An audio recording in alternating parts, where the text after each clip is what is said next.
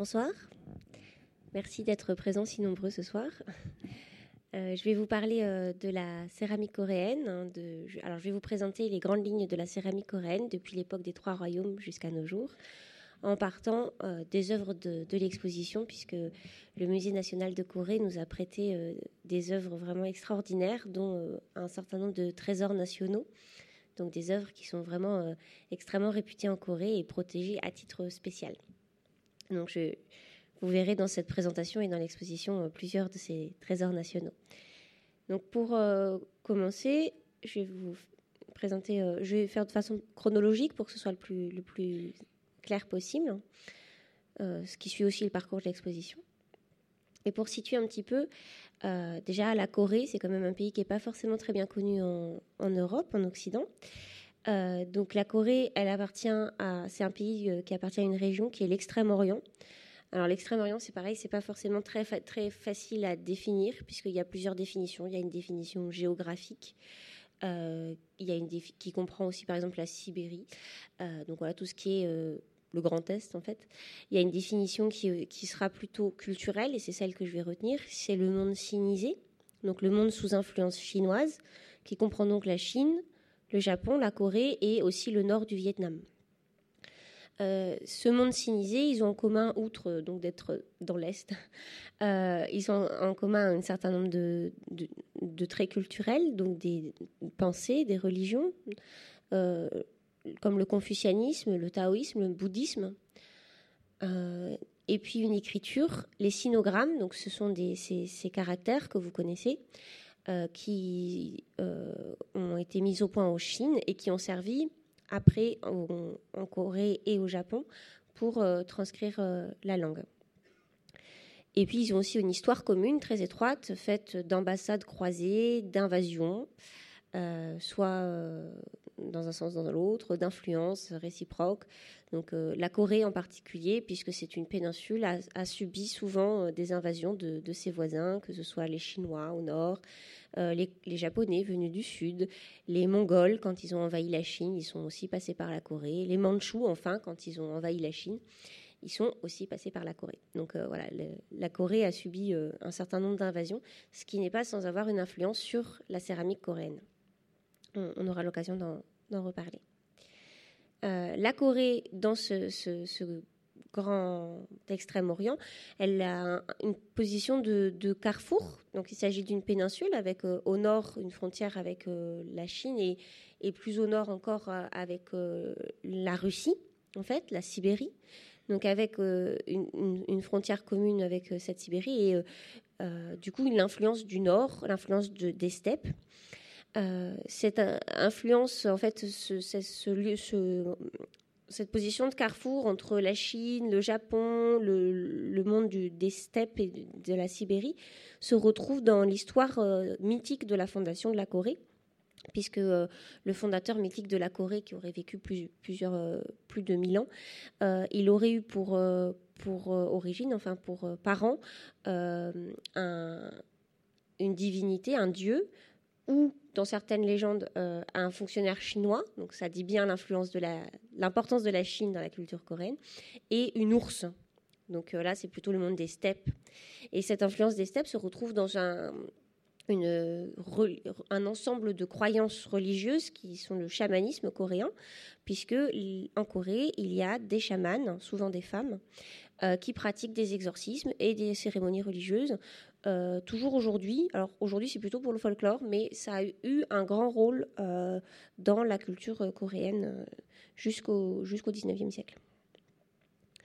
le, la Corée, donc bien que très influencée par la Chine, c'est quand même une culture spécifique, hein, il faut, quand même le rappeler. Et euh, on retrouve euh, à la fois euh, cette, volonté de se distinguer et ses, rapports avec la Chine dans le drapeau de la, Corée du Sud aujourd'hui, puisque vous distinguez donc le, yin et le yang, hein, qui sont donc un symbole qui, trouve son origine en, Inde, mais qui exprime un peu les rapports entre féminin, masculin et les opposés. Et puis, ce qui entoure, les bandes qui entourent en fait le yin et le yang, ce sont les trigrammes. Et ça, ça vient de Chine aussi. Ce sont des, alors c'est à la fois des outils de divination, puisque en fait ce sont des bâtonnets qu'on jette et en fonction de comment les bâtonnets s'assemblent, on peut prédire le futur. Mais c'est aussi là que de ça que seraient nés les, idéogrammes chinois. Donc ça, c'est aussi un, motif qui vient de la culture chinoise. Mais euh, la Corée, c'est quand même une culture spécifique, avec euh, notamment euh, quelque chose qui est toujours très important aujourd'hui, c'est l'importance du confucianisme. Donc le confucianisme, il vient de Chine, mais il a été adopté en Corée à partir du XVIe siècle et de façon très très importante, toujours aujourd'hui. Donc pour schématiser, puisque c'est assez compliqué, mais en gros, il insiste sur le respect dû à l'aîné. Donc l'aîné, ça peut être celui qui est décédé, l'ancêtre, ceux qui sont venus avant nous, donc les ancêtres, les anciens, les sages. Euh, mais aussi euh, dans la hiérarchie, euh, ça va être le frère aîné, le père, le mari et le roi. Donc c'est aussi une, pensée qui est assez confortable pour dans un royaume, vous imaginez, puisque voilà, les sujets doivent être fidèles au roi et c'est pas une règle politique, c'est une règle religieuse et, sociale. Donc c'est très important. Et le confucianisme prône aussi une certaine sobriété dans l'art qu'on va retrouver du coup dans la céramique coréenne. Et la Corée se distingue aussi de ses voisins euh, en Extrême-Orient par son écriture.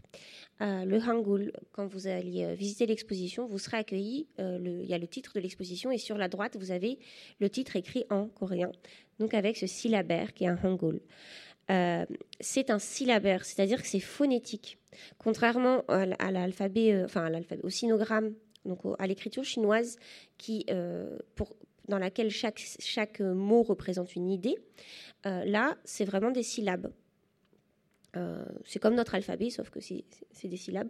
Et c'est un système phonétique qui a été inventé de toutes pièces au XVe siècle parce que le roi a trouvé qu'il était beaucoup trop compliqué d'écrire en chinois, d'écrire avec les caractères chinois du coréen, puisque le coréen, c'est une langue qui n'a rien à voir avec le chinois. Le chinois, c'est une langue tonale. Donc, euh, quand on prononce une, une, syllabe, en fait, suivant le ton ça va, ça va avoir cinq significations différentes, alors que le coréen, pas du tout. Le coréen, c'est vraiment une langue euh, un peu comme la nôtre, où on associe des voyelles et des consonnes. Euh, et donc, du coup, c'était très difficile de rendre cette langue, le coréen, avec une écriture qui n'avait rien à voir. Et du coup, le roi s'est dit, il faut que je crée une écriture beaucoup plus simple.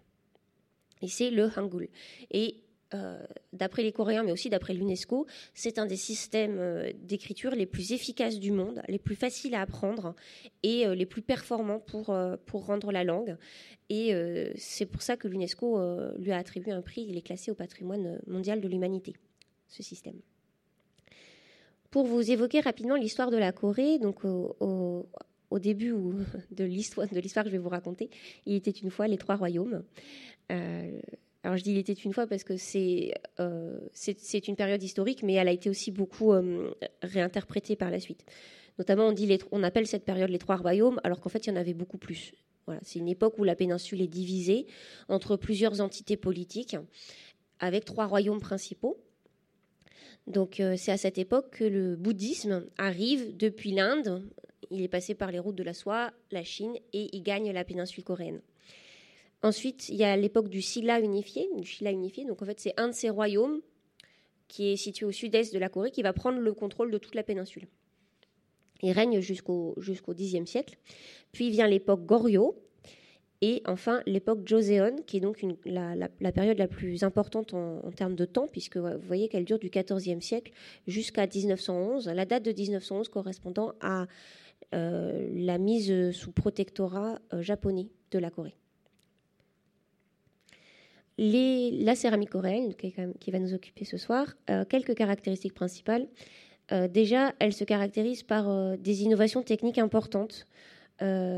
C'est-à-dire qu'ils vont pas, les, les, potiers coréens ne vont pas se contenter de reprendre les créations de leurs voisins chinois, qui sont quand même un peu les maîtres en la matière, puisque c'est les Chinois qui ont mis au point la porcelaine, qui mettent au point le céladon. Non, les Coréens vont aussi innover et eux aussi sont capables d'être les premiers dans, le domaine de la céramique. C'est notamment en Corée que sont mis au, point les premiers grès. Alors les grès, ce sont des, terres cuites qu'on cuit à plus de 1000 degrés, ce qui fait qu'elles sont assez solides en fait. C'est eux aussi qui vont mettre au point des techniques de décoration, euh, notamment sur les céladons. Donc là, on, reviendra euh, dessus tout à l'heure. Et puis, une, des caractéristiques principales par rapport aussi à la Chine, on connaît, euh, de la, on connaît la porcelaine asiatique avec euh, ces euh, compagnies des Indes chinoises, donc des, porcelaines avec des couleurs roses, violettes, jaunes, rouges, bleu et blanc évidemment. et ben en Corée, on va pas retrouver ça. pas par incapacité technique, parce qu'ils auraient tout à fait pu le mettre au point, mais par goût euh, vraiment, le goût des Coréens, c'est euh, celui du monochrome, la couleur unie. Euh, c'est le refus des couleurs trop vives. Et ça, c'est une constante dans tout l'art coréen. On verra jamais d'œuvres comme, comme on peut trouver en Chine. Et puis, un, dernier point qui est assez important aussi, vous verrez beaucoup dans, dans l'exposition et dans ce, cette présentation, des bouteilles qui penchent, euh, des assiettes qui ne sont pas tout à fait rondes, euh, des pièces qui sont craquelées, euh, des pièces qui sont tachées. Et ça, c'est pas parce qu'il n'aurait pas pu faire mieux. C'est parce qu'il, c'est pas non plus qu'ils se contentent de, sortir une pièce comme ça imparfaite. C'est qu'ils vont trouver dans certaines pièces, même, même qui paraîtraient ratées pour nous, un charme, une perfection euh, et qui vont adopter cette pièce parce que son imperfection même en fait une pièce unique. Donc ça, on va le retrouver, vous verrez, ce sera peut-être plus parlant quand vous verrez les objets. Donc la céramique à l'époque des trois royaumes, euh, c'est la céramique vraiment des temps anciens.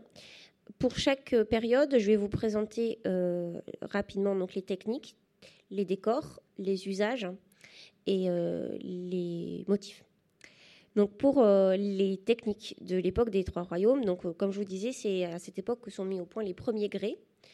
Euh, donc c'est des cuissons à très haute température qui sont obtenues grâce à des techniques très innovantes de cuisson avec des fours tunnels. Donc c'est des fours qui sont creusés le long des collines en fait, avec en fait le, foyer en, bas de la colline et la, sortie du four en haut. Et du coup l'air s'engouffre, hein, l'air chaud s'engouffre en fait et chauffe toutes les, chambres euh, et on peut atteindre grâce à ça des températures très très importantes de cuisson. C'est les fours qui vont être adoptés après dans toute l'Asie et c'est ces fours qui ont permis de faire de la porcelaine aussi euh, en Chine. Euh, ces fours aussi permettent d'avoir plusieurs chambres en fait et donc de contrôler aussi un peu l'atmosphère. c'est important de contrôler ce, qui, ce qui rentre dans le four ou pas, notamment l'air qu'on laisse rentrer dans le four on voit apparaître également les premières couvertes naturelles à base de cendres. Alors, en fait, au départ, c'est un accident, c'est-à-dire que dans, le four, il y a euh, le bois qui brûle et qui va euh, dégager des cendres qui vont venir se coller sur la pièce. Et les Coréens vont se rendre compte que ça crée euh, des sortes de vitrification colorées. Et du coup, ils vont se dire pourquoi ne pas reproduire cette erreur et ils vont commencer à tremper les pièces dans de la cendre pour créer ces premières couvertes. Là, vous avez une pièce qui date de l'époque du Shilla unifié. L'usage de ces céramiques, euh, ce sont, euh, pour celles qu'on a retrouvées en tout cas, euh, surtout en grande majorité des céramiques funéraires. Donc elles ont été retrouvées dans des tombes. Elles étaient utilisées soit pour des cérémonies en, l'honneur du défunt, donc des cérémonies qui étaient pratiquées soit au moment de la mise en, de l'enterrement, soit plus tard, on ne sait pas exactement, puisqu'on n'a pas beaucoup d'écrits en fait sur cette période. Euh, et c'était aussi euh, des, objets qui étaient euh, destinés à servir le défunt après la mort. Ici, vous avez par exemple un urinal, dont l'usage vous semblera peut-être évident. donc un urinal en forme de, taureau qui provient du royaume de Baekje. donc c'est un de ces, de ces, trois royaumes qui se situait au sud-ouest hein, de la péninsule coréenne. Les formes qu'on retrouve dans la, céramique de l'époque des Trois Royaumes sont des formes qui sont très variées euh, et qui ils sont assez spectaculaires euh, et qui peuvent être, pardon, peuvent être obtenues grâce à la technique. Puisque comme on a du grès qui est très solide, on peut euh, monter très en hauteur. Vous verrez, cette jarre à piédestal, elle fait bien 40 cm de haut ce qui est quand même très haut pour une céramique, euh, surtout aussi, aussi ancienne. Voilà, là, on est, on est autour euh, du, du 3e siècle, 4e siècle de notre ère. Donc, euh, c'est des pièces vraiment anciennes. Donc, on a une pièce qui est très haute, d'une forme assez alambiquée, puisqu'on a ce piédestal, on a les petites oreillettes, et en plus, c'est ajouré. Sachant que la céramique, toutes les terres cuites, euh, dès qu'on troue la, paroi, on prend beaucoup de risques puisque euh, à la cuisson, on ne sait pas comment va se comporter la paroi ajourée, donc ça peut tout à fait s'effondrer. Donc là, ça montre une grande technique, une grande maîtrise de, la, terre et puis du feu. On retrouve aussi donc des, vases couverts et puis des figurines. Et parmi les figurines, euh, donc on retrouve ces, représentations humaines ou, animalières comme ce cavalier avec sa monture. Euh, qui vient aussi du royaume de Baekje, donc dans le sud-ouest de la, de la péninsule, qui est un trésor national, qui vous accueille dans l'exposition si vous allez la visiter, et euh, qui, est, euh, qui est absolument fabuleux, puisque en fait il représente ce cavalier avec tout son harnachement. On, distingue même les, carreaux sur son pantalon euh, voilà, il a un pantalon avec euh, des motifs de carreaux. Euh, vous voyez sur le, harnachement du cheval, il y a un grelot à l'avant du cheval, donc accroché à son harnais. Donc vraiment, voilà, vous voyez. Voilà, ça c'est un grelot. Et non seulement c'est représenté, voilà, il y a une petite protubérance, mais on a vraiment la forme du grelot. Enfin, on imagine parfaitement euh, ce qu'était le harnachement d'un cheval euh, à cette époque-là. Donc c'est un témoignage extrêmement précieux de, euh, des pratiques quotidiennes de, l'époque des Trois Royaumes. Et c'est intéressant qu'il ait été mis dans une tombe, puisque ça, montre aussi que en fait, les défunts de cette époque-là avaient besoin d'être accompagnés dans l'au-delà par des personnages comme ce, cavalier.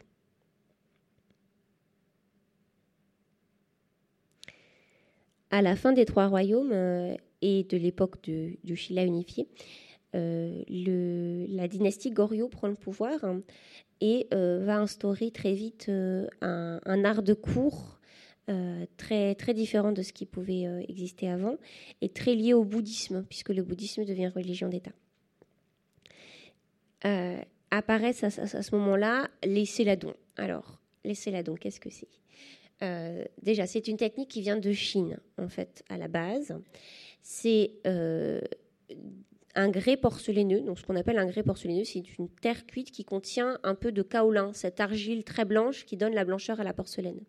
Mais là, ça en contient juste un peu, pas suffisamment pour être blanc. Donc, c'est gris. Si vous cassez un, un céladon, c'est l'intérieur est gris. On recouvre ça d'une couverte euh, contenant beaucoup de fer. Et on cuit le tout euh, dans une chambre, dans un four fermé sans oxygène. Et c'est cette cuisson sans oxygène qui va donner la couleur verte. Euh, pourquoi ça s'appelle céladon? Parce que, alors ça c'est une histoire rigolote, euh, les premiers céladons euh, chinois vont s'exporter vers le monde arabe et puis via Venise et d'autres pays vont arriver en Occident. Quand ils arrivent en Occident au XVIIe siècle, donc ils ont mis très longtemps à arriver jusque-là, en France on lit l'astrée le roman d'Honoré d'Urfé, que peut-être avez-vous lu, qui raconte l'histoire de Céladon, jeune berger, très avenant, qui porte des rubans bleu-vert. Et comme c'est le best-seller de l'époque et que ces céramiques plaisent beaucoup, on va donner aux céramiques le nom du joli berger. Euh, voilà. Des méchantes, des mauvaises langues disent aussi que le berger était aussi fade que les céramiques euh, chinoises.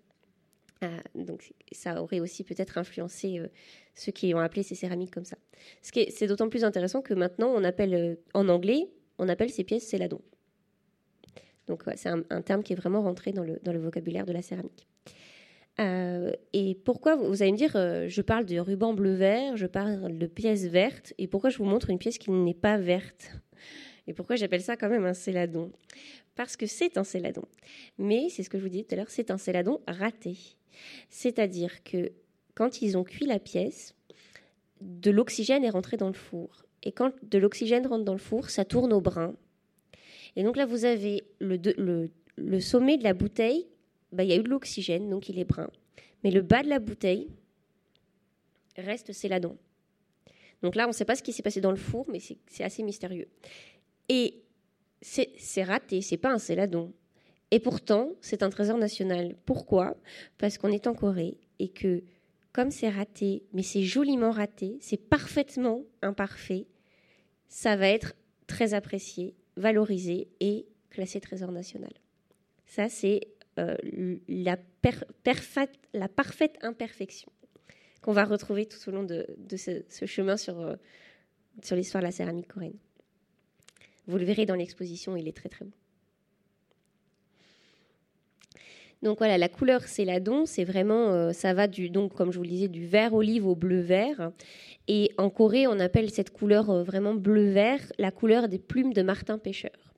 Il y a même un terme qui est complètement intraduisible qui s'appelle bitsek en, en coréen, euh, que les Coréens traduisent par les mystères de la subtile variation du céladon c'est à peu près ça.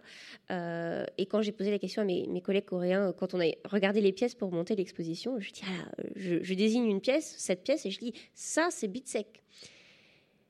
Un, un de mes collègues me dit oui, oui, c'est ça. Une autre me dit non, pas vraiment. Et la troisième dit non, pas du tout. Donc je ne sais pas vraiment ce qu'ils entendent par ce terme, mais en tout cas c'est vraiment assez aussi euh, intéressant parce que euh, le céladon a des, variations infinies et en fait c'est plutôt à vous de, choisir celle que vous préférez et celle qui va le plus, vous plaire.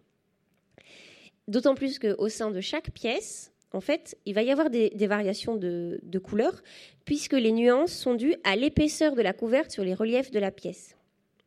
Donc vous avez euh, une pièce avec des arêtes et des creux. Dans les creux, la couverte va être plus épaisse, donc la teinte plus foncée donc plus verte ou plus, ou plus bleue. Sur les arêtes, elle va être moins épaisse, donc plus grise.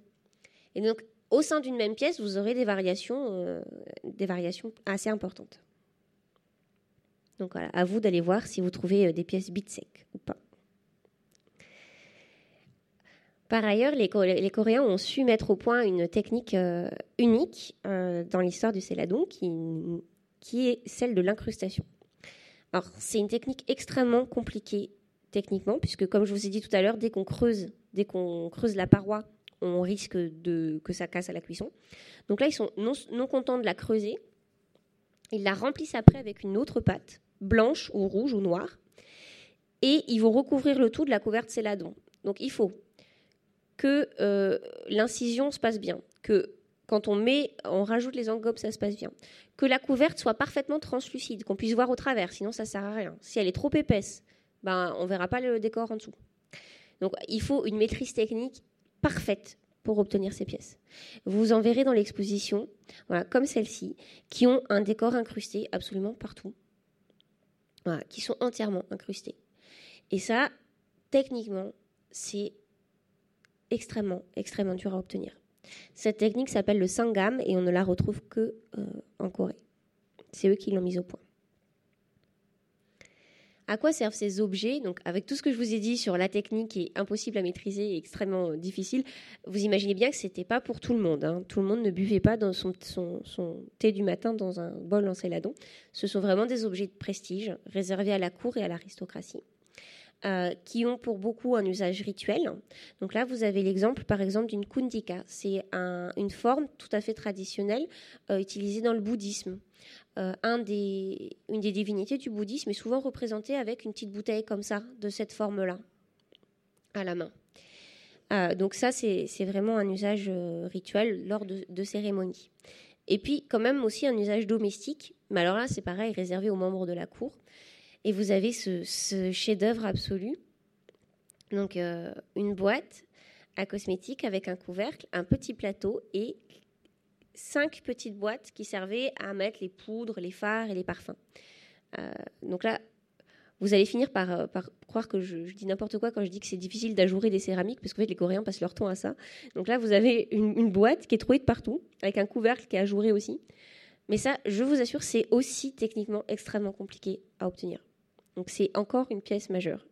Euh, et ce, qui est, ce, qui est, fascinant, c'est qu'elle est survécue à la cuisson, parce que c'était vraiment pas évident, et à l'enfouissement, puisque voilà, c'est une pièce du, 12e, du 14e siècle.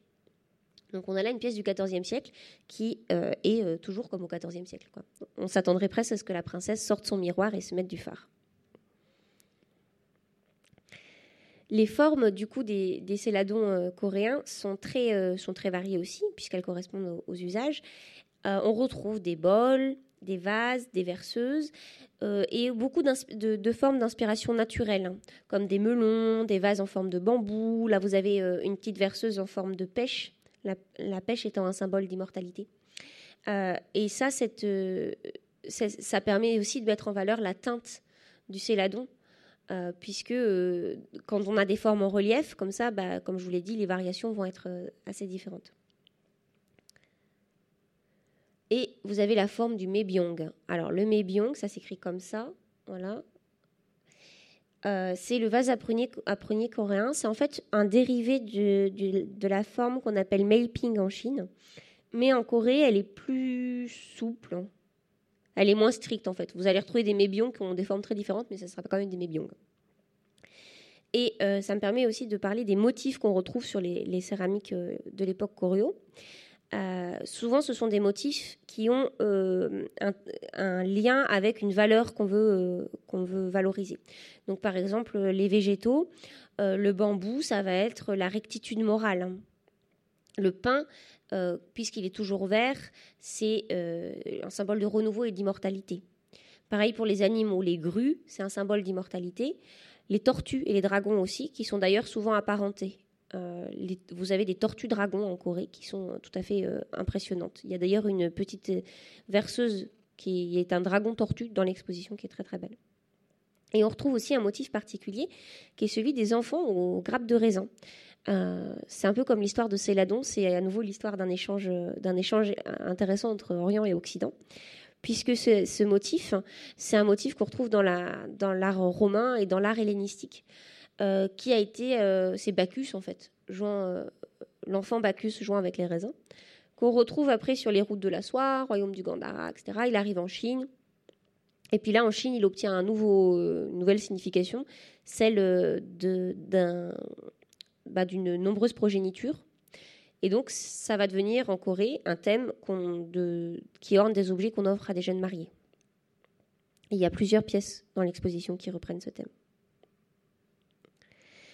à la fin du XIVe siècle, euh, donc, euh, la dynastie Koryo s'écroule. Euh, donc, comme souvent, des, invasions mongoles, enfin, les Mongols qui règnent sur la Chine envahissent la Corée. et puis des difficultés économiques, sociales, politiques. Bref, la dynastie s'écroule. Du coup, vont apparaître au tout début de la dynastie suivante, donc au XIVe siècle, les Bunchong. Les bunchong, c'est vraiment euh, un grand vent de liberté sur euh, la céramique coréenne, euh, puisqu'on n'a plus de, four officiel en fait. Du coup, tous les fours vont produire un petit peu. et ils vont produire en, reprenant les techniques du céladon, mais qu'ils ne maîtrisent plus non plus. Parce que bah, pour faire des céladons parfaits, comme ceux de l'époque Goryeo, il faut quand même un minimum de contrôle, il faut des ressources, etc. Là, ils n'ont plus vraiment ça. Donc, ils vont réinventer. Et ça donne pendant euh, deux siècles euh, des céramiques euh, très libres, assez rustiques, qui vont nous paraître à nous parfois complètement ratées. Alors comme ce récipient rituel, alors voilà, le pied, il n'est même pas vraiment sous le centre de la céramique. elle n'est pas vraiment rectangulaire, elle n'est pas vraiment carrée, elle n'est pas ronde non plus. Mais ça donne surtout une grande liberté. Donc on a aussi par exemple des techniques de décor extrêmement variées avec euh, ce... Là vous avez par exemple euh, une bouteille plate avec un, décor qu'on appelle ce graffito. Alors ça marche comment? On incise en fait la pièce, on passe de, de l'engobe et après on va gratter pour faire réapparaître le décor en dessous.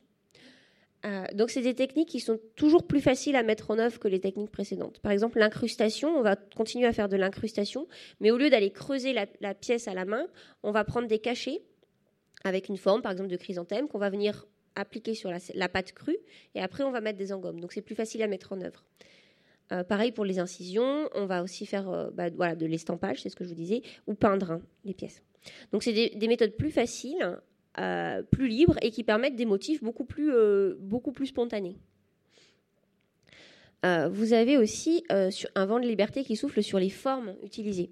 Donc, avec par exemple la réinterprétation de formes existantes. Donc voilà, les bouteilles, on va les aplatir. En fait, là, vous voyez peut-être pas, mais voilà, c'est une bouteille vraiment plate, comme une flasque. Ou ce tonnelet pour conserver les liquides, qui, qui est vraiment donc une, une pièce un peu réinterprétée aussi. Et ce qui est étonnant, c'est qu'on peut se dire, bon voilà, c'est un grand vent de liberté, du coup, euh, bah, ça ne doit pas trop plaire à la cour. Eh bien si, parce que la cour commande des bunchong et certains bunchong sont produits pour expressément pour elle avec un tampon de contrôle. Et comme c'est quand même une période un peu compliquée, qu'on contrôle mal les fours, pour être sûr que les pièces commandées par l'État arrivent à la cour, elles sont inscrites carrément sur, sur le décor. On va retrouver le caractère du bureau euh, des, biens, du bureau des banquets du roi, qui va permettre de contrôler euh, la pièce de A à Z en fait.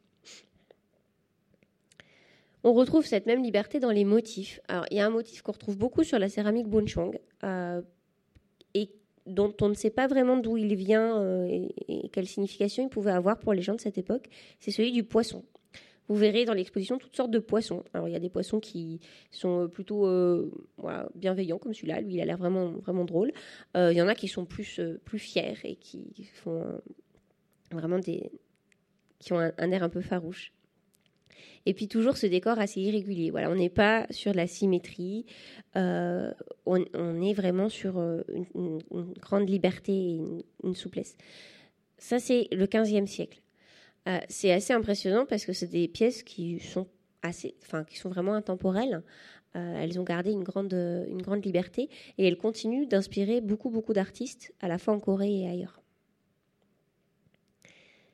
Et puis, et puis, il va se passer quelque chose, plusieurs choses, hein, qui vont conduire à, revenir à l'ordre un petit peu avec les porcelaines blanches. Qu'est-ce qui se passe? C'est au, au XVIe siècle, fin du XVIe siècle, 1592, euh, les Japonais envahissent la Corée. Euh, ils euh, vont ravager la péninsule à deux reprises. Et surtout, en fait, ils s'intéressent de très très près aux, potiers coréens. Et donc, ils vont ramener chez eux des potiers ces potiers s'installent au Japon et vont euh, ben, utiliser leur technique sur place, ce qui lance un petit peu l'industrie euh, de la porcelaine au Japon, puisqu'il existait évidemment une, tradition céramique locale, mais grâce à l'arrivée de, nouvelles techniques venues de Corée, ça va donner un petit peu, euh, un de un boost, en fait, ça va booster la, production céramique au Japon. mais du coup, bah, puisqu'ils sont plus à faire des bunchong en Corée et qu'ils sont au Japon, bah, c'est aussi la fin des bunchong. Et euh, il faudra attendre le XXe siècle pour qu'on redécouvre les techniques du céladon et des bunchong qui vont être perdues à partir de là. Mais ce n'est pas non plus pour autant la fin de la céramique coréenne, et ça ouvre au contraire même une nouvelle apogée avec la mise au point des porcelaines. Les porcelaines blanches, ces porcelaines blanches de l'époque Joseon, qui vont être un peu la marque de, la fin de la dynastie. Donc, comme je vous le disais euh, en introduction, le, confucianisme et le néo-confucianisme, qui est euh, une forme beaucoup plus qui est une forme assez sévère de confucianisme, est adopté par la dynastie Joseon euh, pour des raisons euh, diverses. Euh, il fallait lutter contre le bouddhisme qui avait conduit à la fin de la dynastie Goryeo.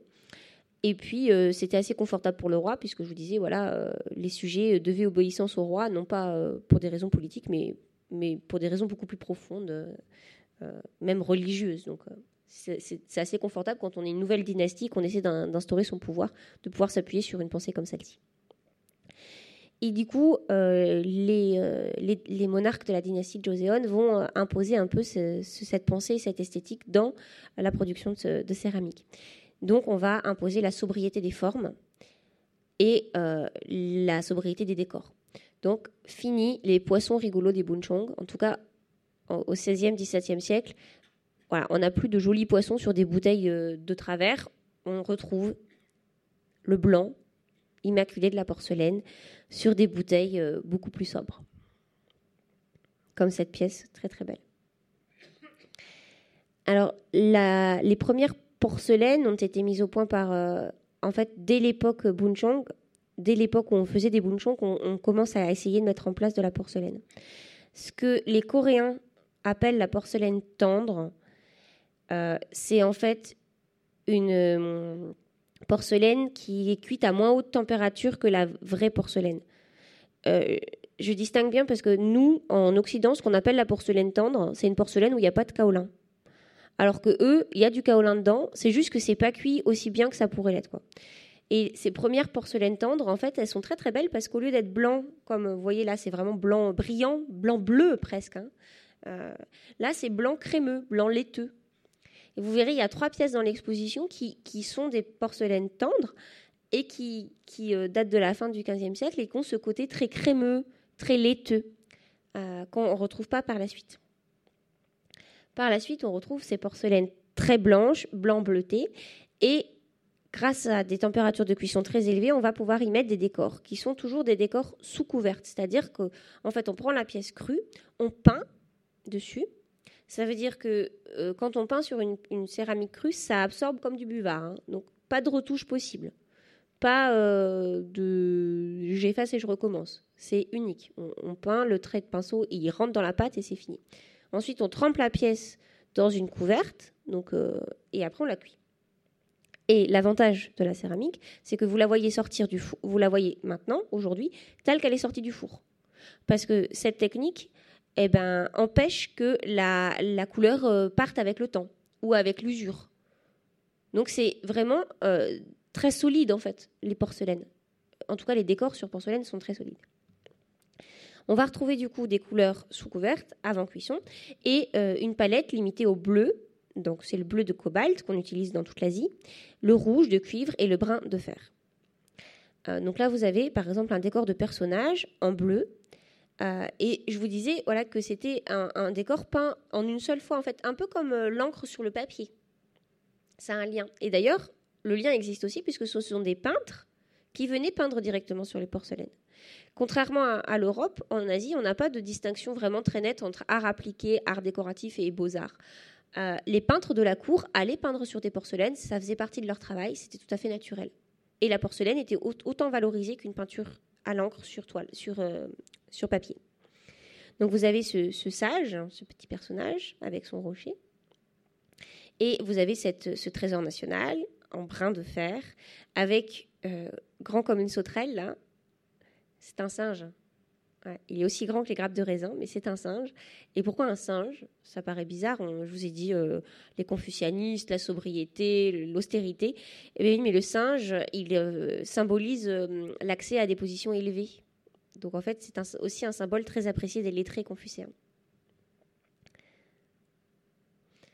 Les usages à quoi utilisait-on cette porcelaine? Donc là encore, on n'est pas forcément dans des usages, euh, en tout cas au début de la dynastie, c'est un art qui n'est pas accessible à tous. Hein. C'est un art qui est vraiment réservé à, une élite.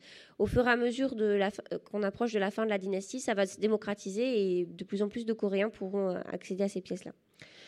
les usages principaux au début, ce sont des usages rituels. Il y a énormément de rituels dans le confucianisme. Il y a des rituels pour les ancêtres, des rituels pour le roi, des rituels euh, assez fréquemment. Et du coup, on va produire euh, un grand nombre de, pièces en, porcelaine pour ces rituels. Les plus intéressantes, c'est ça. C'est alors c'est une jarre à placenta. Euh, donc, au, c'est 15e siècle, ça. une petite la, reine met au, met au monde une petite princesse et à sa naissance, on récupère le placenta qu'on met dans la première jarre, première jarre qui est mise dans la seconde jarre, et le tout est, le tout est enterré avec la pierre gravée qui signale de quoi il s'agit. Ça permet de rendre un rituel. Alors, c'est que pour les princes et princesses, hein, c'est pas pour, euh, pour tout le monde, mais euh, on, conservait le placenta. Pareil, euh, les princes et princesses sont enterrés avec toute cette dinette, là, ce, petite dinette pour enfants. je dis dinette parce que voilà, l'échelle, c'est vraiment le, plus grand vase fait la taille de mon gobelet. C'est pour les princes et princesses parce que c'est tout et c'est extraordinairement fait. Vous voyez que même la plus petite, donc celle-ci qui doit faire, qui est vraiment vraiment comme ça, euh, elle a son petit couvercle. Et tout ça est tourné. C'est-à-dire que c'est pas euh, on fait à la main et hop quoi. C'est-à-dire qu'on a des petits tours, on met la petite pâte de glaise et on, on façonne comme si c'était des grandes jarres monumentales. On va faire les petits bols avec le même soin qu'on mettrait à faire un grand bol. Donc des pièces vraiment très très belles et réservées à une élite. Et puis avec aussi ces petits santons qui accompagnent le défunt, qui sont des serviteurs. Et là, vous avez même un petit âne qui est vraiment mignon. Et vraiment tout petit aussi. Et euh, il y a aussi des rituels pour les vivants quand même, notamment pour le roi. Euh, et c'est un peu le, seul moment où on se permet un peu d'ostentation euh, dans, ce rituel confucianiste très, très sobre et très austère, avec ses vases aux dragons. Euh, donc, petits vases, les petits vases contenaient du vin et les grands vases comme celui-ci contenait des, enfin, présentait des fleurs. Et on a retrouvé des, représentations de la salle du trône avec, de part et d'autre du trône, ces deux grands vasodragons. Malheureusement, on n'a pas retrouvé de paire de vasodragons. Mais On retrouve aussi euh, pour euh, d'autres privilégiés euh, des porcelaines pour les lettrés. Alors les lettrés, c'est qui? On les appelle les yangban en, Corée. En fait, c'est dans la tradition confucéenne, les, fonctionnaires, ceux qui occupent des places importantes, passent des concours littéraires. Donc ils sont notés sur leur capacité à écrire des poèmes, à maîtriser les, les, textes anciens, à à, rédiger en chinois, etc. Et une fois qu'ils ont passé ces concours, ils deviennent fonctionnaires, y compris s'ils viennent d'un milieu très modeste, et ils peuvent grimper progressivement les échelons jusqu'à peut-être devenir ministre. Ça, c'est dans un monde idéal. Euh, en Corée, au début, ça s'est passé comme ça, donc euh, n'importe qui pouvait passer le concours. Et puis progressivement, euh, les lettrés se sont constitués en caste, et en fait, c'était les fils de lettrés qui devenaient lettrés et qui devenaient fonctionnaires. C'était quasiment, en fait, une aristocratie. Et ces lettrés avaient chez eux un, petit studio, donc ce qu'on va appeler nous un studio. Donc c'est une pièce qui était la pièce centrale de la maison, très sobre. Donc en Corée, on est assis par terre, hein, le sol est chauffé, donc tout se fait au sol. Euh, donc ils avaient juste un bureau, peut-être une peinture qui, alors une peinture en noir et blanc hein, qui pendait au mur, et quand même pour égayer un petit peu leur longue journée studieuse, des tout petits objets euh, là, la petite, euh, la petite verseuse à décor de prunier, euh, oui, elle, elle, fait 10 cm de, long. Pareil pour le petit pot à pinceau.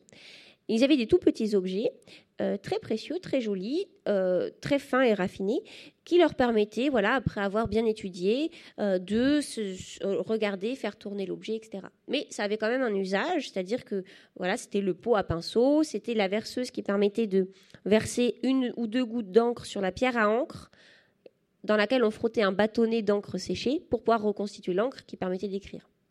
Donc on n'est pas non plus dans le jeu où euh, on est chez les lettrés confuciens, donc c'est quand même euh, austère.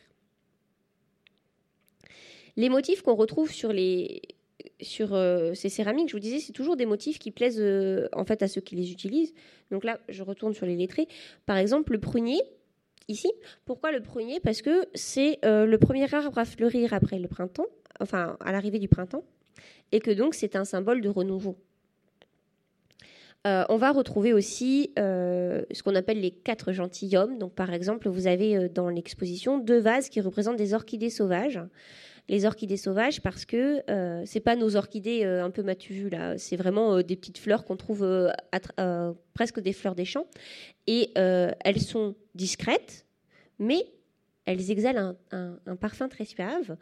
Et donc, euh, le bon lettré, c'est celui qui est discret, mais qui sait se faire remarquer par un détail charmant. Euh, on retrouve aussi sur ces pièces euh, des, bambous, des lotus, des pivoines, des chrysanthèmes. Le chrysanthème est très positif en Asie, contrairement à, chez nous. on va retrouver aussi des, animaux, donc je vous disais tout à l'heure les dragons, les tortues, les grues, les phénix.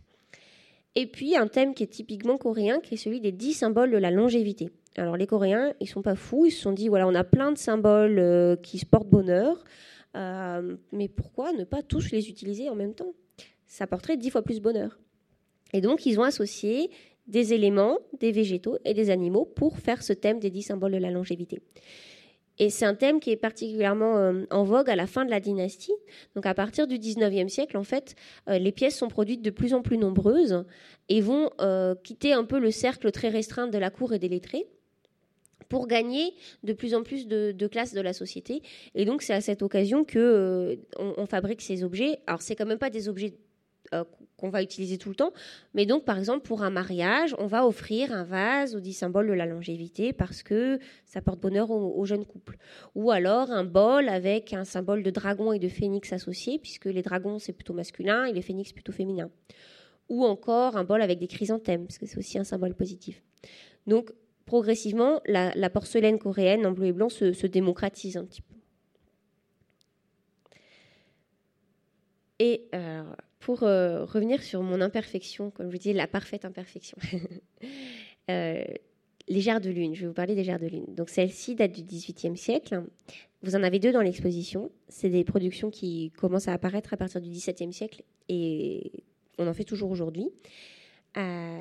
Euh, c'est vraiment, pour les Coréens, ça incarne euh, l'esprit coréen. C'est pas juste une céramique importante, c'est euh, un symbole national. Quoi. on les appelle, nous on dit jarre de lune, en fait c'est un peu particulier puisqu'en fait le terme qu'on préfère utiliser c'est souvent moon jar en anglais parce que ça permet voilà de parce que quand on dit jarre de lune, on ne sait pas trop si elle vient de la lune, ça fait un peu extraterrestre. Alors qu'en fait, en anglais, moonjar, il y a cette ambiguïté qui existe aussi en coréen entre la jarre qui a une forme de lune et euh, qui, est un peu imparfaite. Donc, euh, qu'est-ce que c'est que ces, pièces-là? Euh, Ce sont des, donc des grands vases tournés en deux parties, c'est-à-dire qu'on commençait par faire un grand bol, ensuite on faisait un deuxième bol, et on tournait le deuxième bol, et après on venait mettre le deuxième bol sur le premier. Et comme c'était cru, hein, tout est cru, en fait, en tournant, euh, la, pâte, elle va euh, attirer, euh, elles vont s'attirer, les deux, les deux morceaux de pâte vont s'attirer, et ça va se, voilà, se coller ensemble, se souder. Sauf que ça se soude, ben, pas parfaitement, parce que, en fait, ça peut pas quoi. Enfin ça, c'est pas euh, parfaitement euh, et donc du coup on va avoir des pièces qui sont pas vraiment rondes. Mais elles sont pas vraiment non plus avec des parois planes donc elles sont pas vraiment hexagonales elles sont pas rondes. Elles sont pas euh, non plus vraiment parfaitement blanches elles ont des craquelures. Parfois elles tirent sur le beige. Parfois elles tirent sur le laiteux. Là c'est plutôt du blanc laiteux. L'autre qui est présenté est blanc bleuté euh, elles sont, enfin, chaque pièce est unique, parfaitement unique, et c'est ça qui en fait tout le prix. Et euh, c'est pas, c'est ce que je vous disais aussi tout à l'heure. Euh, pourquoi est-ce qu'on les, on, va pas les garder parce que on se contente de ce qui sort du four, quoi. C'est pas bon, on ouvre le four, bon ben voilà, elles sont toutes un peu de guingois, ok, gardons tout. C'est quelque chose d'assez fascinant. des Coréens, aujourd'hui, des potiers coréens qui font des munjars, ils en cassent 15 pour en garder une. Alors pourquoi est-ce qu'ils gardent celle-ci sur les 16 qui sont toutes imparfaites? Alors là, j'ai jamais compris. Et je pense qu'il n'y a qu'eux qui peuvent expliquer pourquoi dans cette imperfection-là, ils vont trouver ce qu'ils recherchaient. Pourquoi cette imperfection-là va leur paraître à eux parfaite?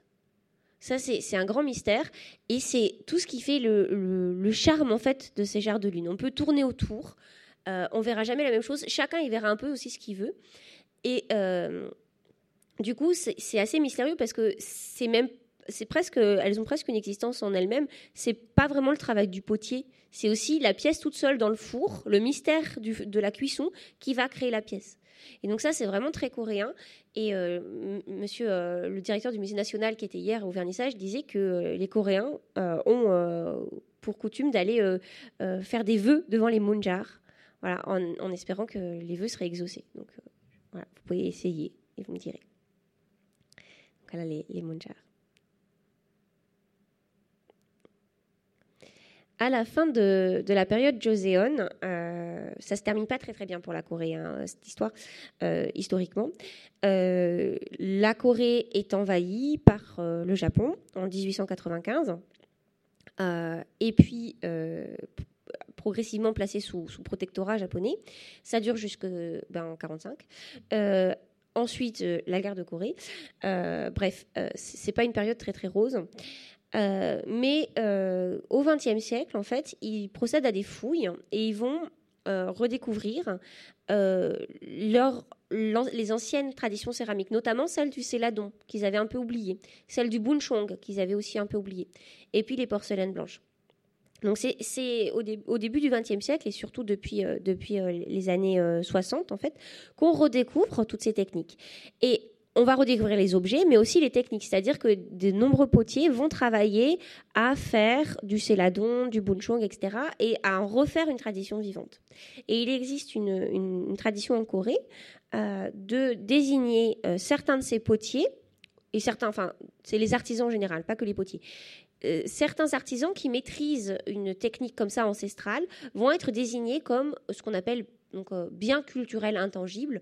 Nous, on, dit plus souvent, c'est comme au Japon, euh, trésors nationaux vivants. Et donc, ces trésors nationaux vivants, c'est comme ça qu'on dit souvent en, Europe, ont pour tâche de perpétuer la tradition et surtout donc de créer, enfin voilà, et de, transmettre ce qu'ils ont appris. Et donc, dans cette exposition, on présente aussi toujours, on présente aussi des œuvres. Alors, ce ne sont pas des œuvres de trésors nationaux vivants, mais ce sont des œuvres qui d'artistes vivants aujourd'hui qui ont su euh, réinterpréter, euh, renouveler la céramique coréenne, euh, donc la céramique traditionnelle. Donc là, vous avez deux exemples assez différents l'un de l'autre, mais qui tous les deux reprennent des, pratiques anciennes. Vous avez la jarre de lune. La, jarre de lune de, Park. Donc c'est une jarre de lune hein, tournée, mais là, elle va subvertir un petit peu la tradition en venant tracer juste un trait au bleu de cobalt et un petit point en rouge. Euh, voilà, donc on a comme la gère de lune, mais un peu réinventée, mais toujours avec les mêmes traditions. Euh, autre pièce, hein, très, très très belle, euh, elle, est, massive. Là, on a l'impression que c'est un, petit pot, mais en fait, elle fait un mètre de haut. Hein. Elle est vraiment très très impressionnante. Il s'agit, alors je ne sais pas si vous voyez très bien, en fait, c'est des centaines de tessons de petits morceaux de céramique. Là, vous avez une anse, là, vous avez un bec verseur, là, vous avez, euh, je sais pas, une partie de vase. Centaines et des centaines et des centaines de ratés de cuisson qu'elle a récupérés. Alors, ce ne sont pas des pièces archéologiques, hein, ce sont des pièces d'aujourd'hui, euh, qu'elle récupère dans les fours aujourd'hui et qu'elle va assembler pour en faire des sculptures avec de de l'or. Et ça, ça fait référence à une autre tradition qu'on retrouve en Corée et au Japon, qui est celle de la restauration.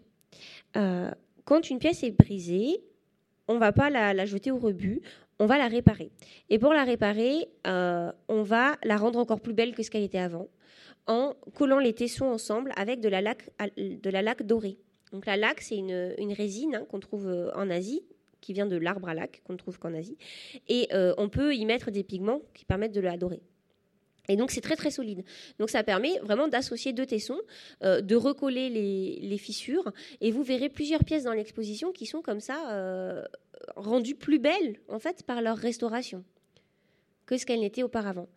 Et donc Yi Suk Kyung, cette artiste, c'est vraiment une façon pour elle de, de, rendre hommage à cette tradition et de s'inscrire aussi euh, dans la tradition des, céramiques euh, coréennes, euh, de redonner vie voilà, à ces céramiques en en, faisant des espèces de, sculptures. alors, on peut y voir beaucoup de choses dans cette sculpture, et notamment enfin, c'est peut-être une interprétation personnelle, je ne connais pas l'artiste, mais euh, il existe au Musée national de Corée une pièce très très célèbre qui représente la montagne des immortels, qui est une espèce de, en fait, d'île avec euh, des, pics escarpés qui, qui, surgissent de cette île. Et moi, cette pièce me fait penser à cette, cette tradition-là de la montagne euh, des immortels. D'ailleurs, il y en a une autre dans l'exposition présentée de montagne des immortels. Après, je pense que tout le monde peut y voir ce qu'il veut et c'est aussi ce qui fait la beauté de la pièce. Tournez autour et vous y verrez peut-être des choses très très très différentes. Et euh, on peut, euh, dans l'exposition, vous verrez aussi euh, d'autres médiums. En fait, on peut évoquer la céramique contemporaine, la céramique coréenne, avec d'autres moyens. notamment, donc vous avez les, films. Hein. vous avez le film de Kim Suja qui représente ce volcan. En fait, elle, elle, elle elle y voit en fait un peu la quintessence de l'art céramique, puisque la céramique, c'est de la terre qu'on fait cuire. Euh, donc, euh, donc, du coup, en fait, c'est vraiment revenir à la nature. Et donc, elle présente des installations qui euh, commentent pas, en fait. C'est pas un commentaire, c'est juste une vision du volcan. Et puis, vous avez à la fin de l'exposition cette, cette installation assez, assez étonnante. Hein. alors, la photo, c'est pas la photo de l'installation qui est exposée, c'est une autre photo. Mais euh, vous la verrez, euh, il s'agit de, grands vases, euh, certains sont, assez hauts, font oui, 60 cm d'eau, qui reprennent les formes de céramique coréenne ou chinoise et qui sont en savon. C'est du savon compressé, ça sent bon le savon. Il y a des motifs parfois. Et c'est intéressant parce que c'est une façon pour elle de montrer, à la, de, rendre hommage à la fois à la, fragilité du, matériau céramique, euh, mais quelque part aussi à sa solidité, puisque finalement, on a dans l'expo euh, des pièces qui datent du, du, voilà, du 3 siècle, des pièces qui datent du, du 15e siècle, des pièces qui datent du 17e siècle, et qui sont toutes parfaites, comme quand elles sont sorties du four. Et ces savons, à, à, à Shin Mikyung, il est assez douteux qu'il traverse autant de siècles. Euh, c'est même, sûr que non. Voilà, c'est vraiment aussi une forme d'hommage euh, comme ça rendu aux céramiques. Et, c'est ce que je vous disais aussi euh, en, introduction. Je vous dirais qu'on verrait pas, vous ne verriez pas en, Corée de pièces très colorées. Alors là, vous pouvez me dire, bah si, ça c'est quand même très coloré. Oui, mais c'est du monochrome. On n'a pas comme en Chine des jarres mille fleurs avec des centaines d'émaux sur la même pièce. On est vraiment la céramique coréenne, c'est c'est ça. Et le seul j'ai pas de photo, mais le, seul. Euh, il y a quand même une exception majeure dans l'exposition, que vous verrez quand vous la visiterez. Quand vous rentrez dans l'exposition, vous voyez tout au fond un grand mur de céramique avec des couleurs extrêmement vives. Et ça, c'est la petite exception qui confirme la règle. C'est un panneau euh, en porcelaine, euh, en, je crois que c'est du grès émaillé, donc c'est du grès émaillé en couleurs très très vives. Mais là, c'est la céramique qui rend hommage à un autre art coréen, qui est celui du textile, et qui là, pour le coup, est très coloré. Donc c'est un peu la petite exception qui confirme la règle, mais vous aurez compris à travers cette présentation que, en règle générale, quand même, la céramique coréenne, c'est plutôt sobre euh, et euh, c'est imparfait et c'est parfaitement imparfait.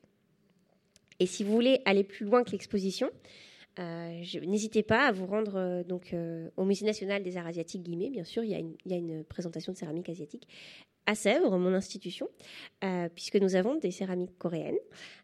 nous avons même un très très très beau vaso-dragon qui a été offert par le roi, euh, le dernier roi de Corée, à, un diplomate français à la fin du 19e siècle et qui est aujourd'hui euh, un des fleurons de, notre musée.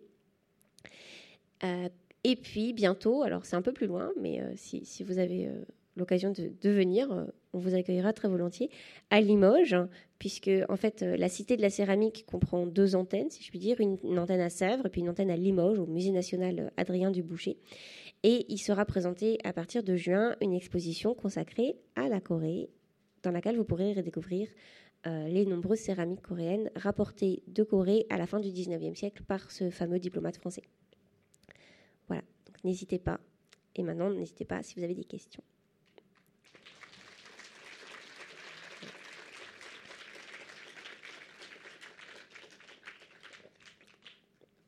Alors, si vous avez des questions, je vous demanderai d'attendre le micro parce que comme euh, l'intervention est enregistrée, euh, il faut que vos questions soient enregistrées aussi.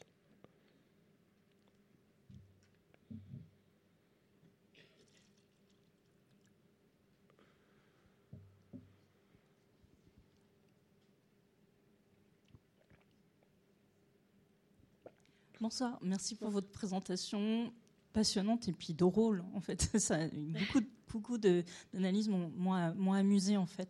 Je voulais savoir si vous saviez comment euh, est revenu le transfert de compétences et de techniques après euh, euh, l'occupation japonaise et la guerre de Corée.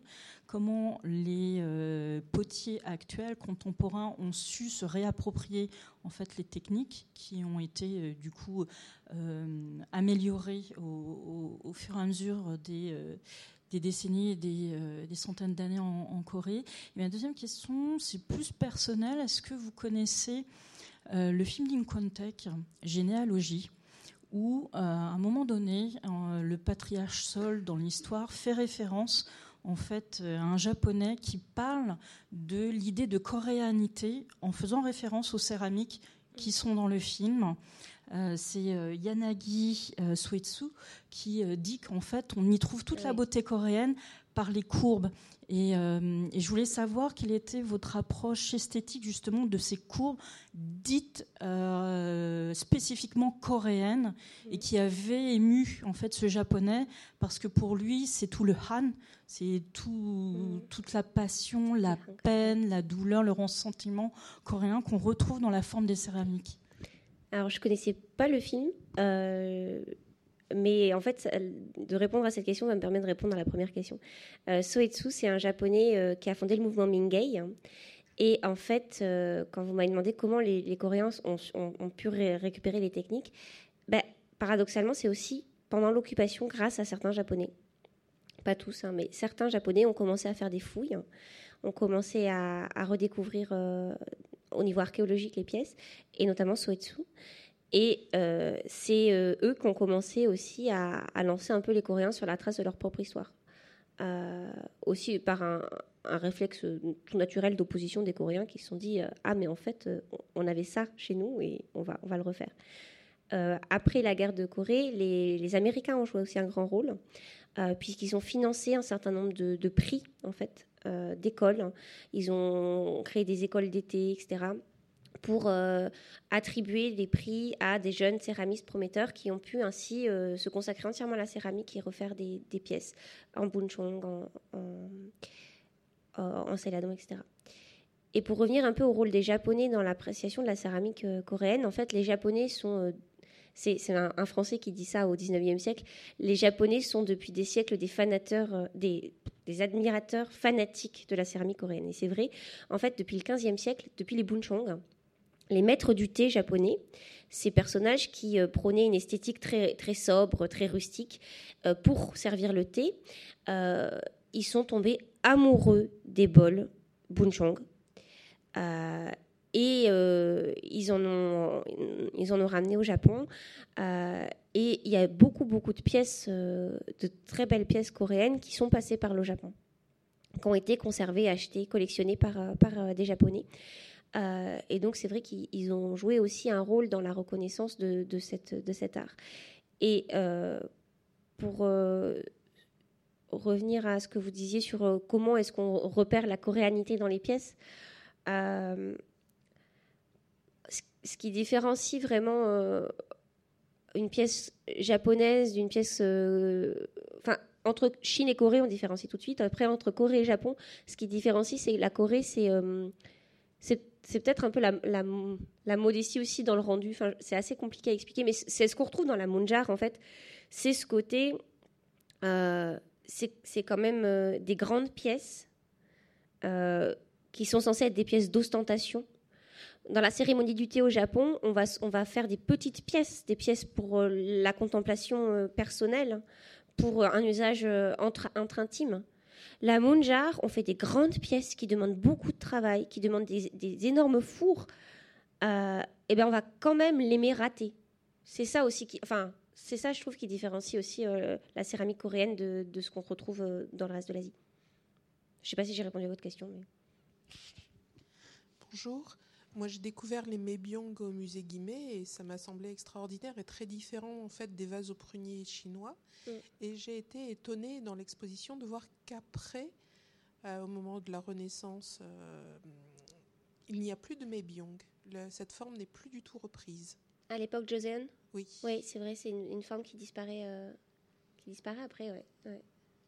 Qu'est-ce qui se fait que c'est quand même très très particulier, très étonnant et parce que c'est pas une forme qu'on retrouve dans les rituels confucéens et comme après il y a des formes un peu standardisées, on va retrouver la, bouteille blanche euh, comme je vous ai montré, voilà cette, forme-là, on va retrouver euh, cette forme-là, mais plus le mébyong. Euh, bah, pourquoi Enfin, on retrouve ça qui est quand même une forme dérivée du mébyong, mais qui est beaucoup moins, qui est beaucoup plus pensu, enfin qui a des épaules beaucoup plus larges.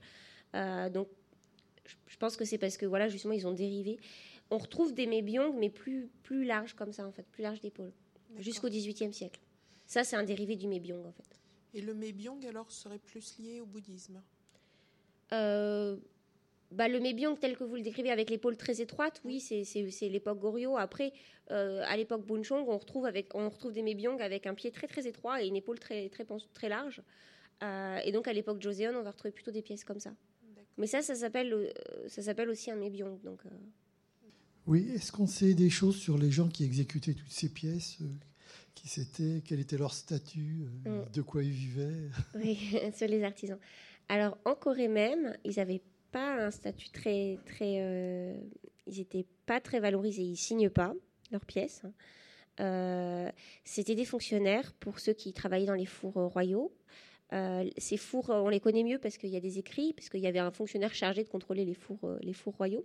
Donc euh, à l'époque Goryeo, ils étaient au sud de la Corée, et puis à l'époque euh, Joseon, ils étaient à côté de Séoul. On visite encore aujourd'hui euh, le, site en fait des, anciens fours. Donc c'était des fonctionnaires qui travaillaient beaucoup, qui avaient des, enfin c'était des tâches très standardisées quand même. et par contre, les peintures étaient effectuées par des peintres du bureau des, des peintures, donc d'autres fonctionnaires qui peignaient. et là encore, paradoxalement, enfin, quand ils arrivent au Japon, c'est, on, sait beaucoup plus de choses sur eux quand ils, ont été obligés de partir. Parce qu'arriver au Japon, euh, bah, là, on, ils font des lignées en fait euh, avec des noms. Donc, euh, du coup, on, a, su aussi quelque, chose sur eux quand ils ont été obligés de partir. Mais en Corée, oui, c'était, ils, n'ont ils, ont, ils ont jamais signé les pièces. En tout cas, pas avant le XXe siècle. D'abord, merci. Je trouve que vous avez fait un très très bel exposé, très attirant. Euh, je voulais vous demander, euh, vous dites la Corée, et je voulais vous demander quel était dans la période récente euh, l'état de conservation du patrimoine et de production dans la Corée du Nord. Alors sur la production, je pourrais rien vous dire, je n'en ai aucune idée. c'est une question que je me suis pas encore posée et vous avez très bien fait de me la poser. Euh, pour la conservation, euh, la France, les Français, l'école française d'Extrême-Orient installée à Séoul est euh, une des seules équipes d'archéologues autorisées à fouiller en Corée du Nord. Ils fouillent le site de Kaesong, qui, était la capitale d'un des trois royaumes, la capitale de Koguryo. ils ont retrouvé des céramiques. donc, c'est des, céramiques archéologiques, des, des grès, un peu comme ceux que je vous ai montrés au tout début, en fait. Euh, est-ce qu'ils ont autre chose euh, là-bas sur place? Est-ce qu'il y a un musée? Ça, je ne saurais pas vous dire. Moi, je, connais, euh, voilà, je connais le patrimoine nord-coréen via les fouilles de, l'école française, en fait. Mais il y, a probablement beaucoup plus, hein, parce qu'il y a des Chinois qui fouillent aussi.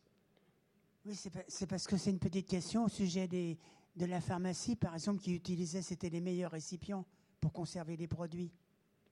Donc, automatiquement, en, Europe, dans toutes les pharmacies anciennes, on faisait les, produits au fur et à mesure. Vous voulez dire les, objets coréens? Ben non, justement, c'est parce que c'est peut-être en dehors de l'exposition, mais donc les, lettres du produit étaient incrustées dans le, c'était vitrifié dans la fabrication. Ah oui, les pots à pharmacie, oui, oui. Voilà, c'est ça, voilà. Oui, mais, mais pas forcément les, objets coréens se sont très peu exportés en fait. Euh, c'est aussi pour ça que c'est si méconnu.